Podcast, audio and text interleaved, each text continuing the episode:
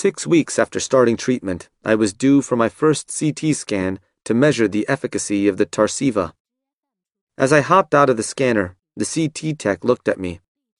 Well, Doc, he offered, I'm not supposed to say this, but there's a computer back there if you want to take a look. I loaded up the images on the viewer, typing in my own name. The acne was a reassuring sign. My strength had also improved, though I was still limited by back pain and fatigue. Sitting there, I reminded myself of what Emma had said. Even a small amount of tumor growth, so long as it was small, would be considered a success. My father, of course, had predicted that all the cancer would be gone. Your scan will be clear, puppy, he declared, using my family nickname. I repeated to myself that even small growth was good news, took a breath, and clicked. The images materialized on the screen. My lungs, speckled with innumerable tumors before, were clear, except for a one centimeter nodule in the right upper lobe. I could make out my spine beginning to heal. There had been a clear, dramatic reduction in tumor burden. Relief washed over me. My cancer was stable. When we met Emma the next day, she still refused to talk prognosis, but she said, You're well enough that we can meet every six weeks now. Next time we meet, we can start to talk about what your life might be like. I could feel the chaos of the past months receding, a sense of a new order settling in. My contracted sense of the future began to relax. A local meeting of former Stanford neurosurgery graduates was happening that weekend and I looked forward to the chance to reconnect with my former self. Yet being there merely heightened the surreal contrast of what my life was now. I was surrounded by success and possibility and ambition, by peers and seniors whose lives were running along a trajectory that was no longer mine, whose bodies could still tolerate standing for a grueling eight hour surgery. I felt trapped inside a reversed Christmas carol.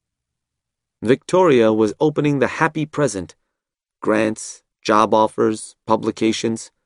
I should be sharing. My senior peers were living the future that was no longer mine. Early career awards, promotions, new houses.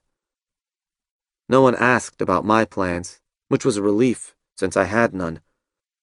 While I could now walk without a cane, a paralytic uncertainty loomed. Who would I be going forward? And for how long? Invalid? Scientist?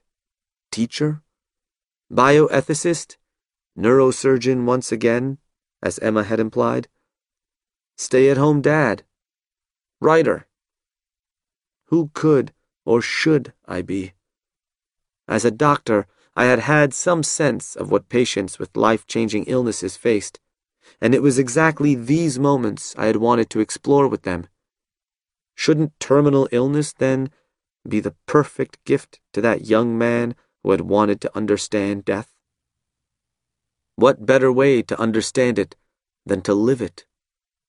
But I'd had no idea how hard it would be, how much terrain I would have to explore, map, settle. I'd always imagined the doctor's work as something like connecting two pieces of railroad track, allowing a smooth journey for the patient. I hadn't expected the prospect of facing my own mortality to be so disorienting, so dislocating. I thought back to my younger self, who might have wanted to forge in the smithy of my soul the uncreated conscience of my race. Looking into my own soul, I found the tools too brittle, the fire too weak to forge even my own conscience. Lost in a featureless wasteland of my own mortality, and finding no traction in the reams of scientific studies, intracellular molecular pathways, and endless curves of survival statistics, I began reading literature again. Solzhenitsyn's Cancer Ward, B.S. Johnson's The Unfortunates, Tolstoy's Ivan Ilyich, Nagel's Mind and Cosmos, Woolf, Kafka, Montaigne, Frost, Greville, Memoirs of Cancer Patients, anything by anyone who had ever written about mortality. I was searching for a vocabulary with which to make sense of death, to find a way to begin defining myself and inching forward again. The privilege of direct experience had led me away from literary and academic work. Yet now I felt that to understand my own direct experiences, I would have to translate them back into language. Hemingway described his process in similar terms acquiring rich experiences, then retreating to cogitate and write about them. I needed words to go forward.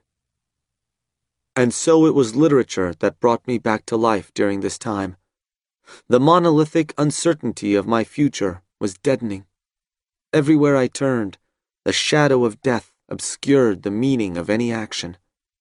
I remember the moment when my overwhelming unease yielded, when that seemingly impassable sea of uncertainty parted.